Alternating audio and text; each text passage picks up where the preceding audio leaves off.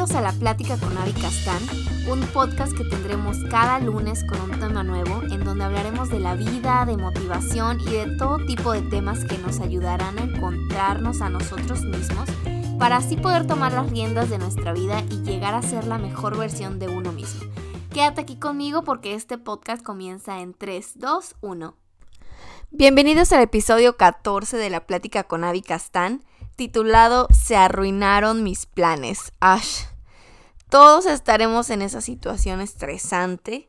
Después de empezar el año con todas las ganas de realizar muchas cosas, de viajar por muchos lugares, ahorrar dinero, bajar de peso, etc., llega un virus a arruinar nuestros planes. Pero ¿qué crees? No todo está perdido, como dicen por ahí. Si los planes no funcionan, cambia el plan, pero nunca la meta.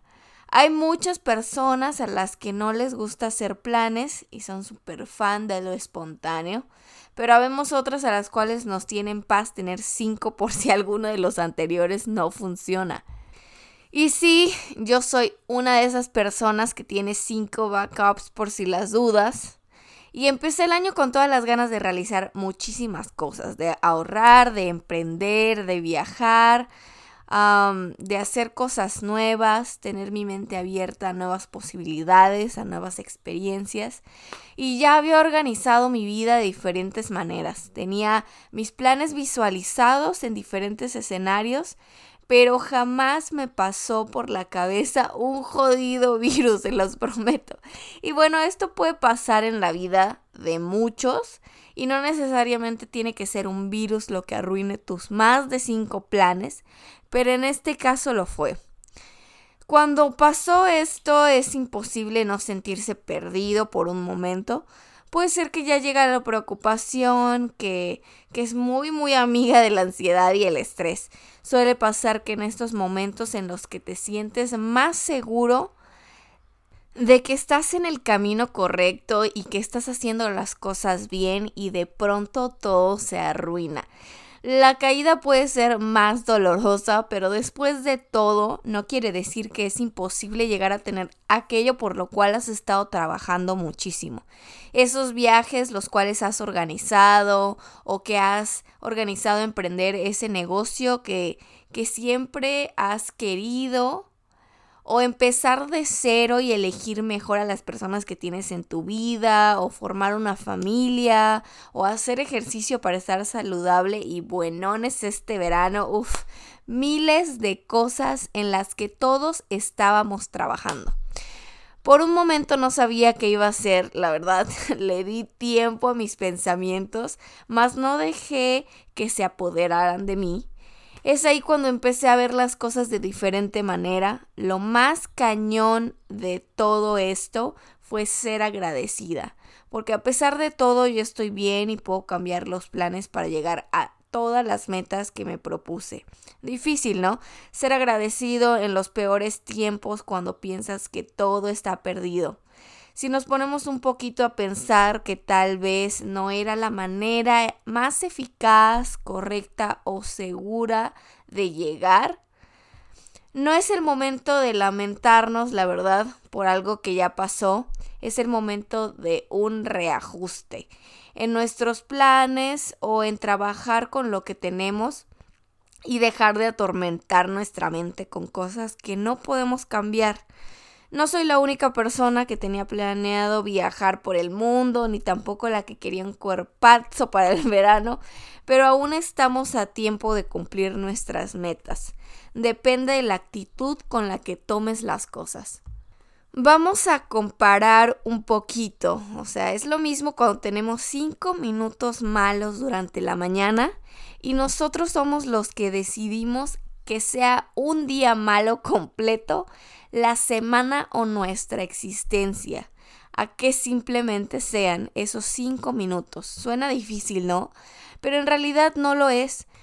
Porque, ¿qué crees? Está en nosotros tomar la decisión de en qué manera nos afectan las cosas.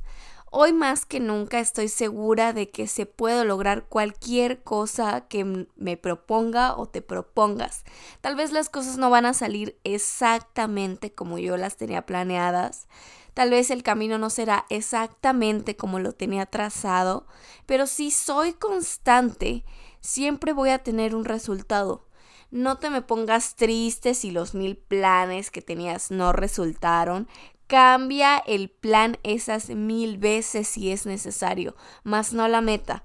No permitas que ese mal momento arruine tu existencia porque de verdad lo hace. De muchos, muchos de nosotros decidimos que así sea.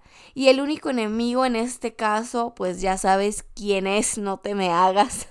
Habíamos hablado de las diferentes etapas de la zona de confort, ¿se acuerdan? Este es uno de los momentos en los que tu mente empieza a lanzar esas bombas llenas de excusas para que te quedes ahí sin hacer nada, deprimido, pensando en que ya no hay salida, pero tú decides si te quedas ahí o sales de ese horrendo lugar. A muchos de nosotros, por alguna razón, nos preocupa el tiempo. Pensamos que, que ya llevamos trabajando mucho en algo y que se nos está yendo el tiempo de las manos, pero no te preocupes por eso.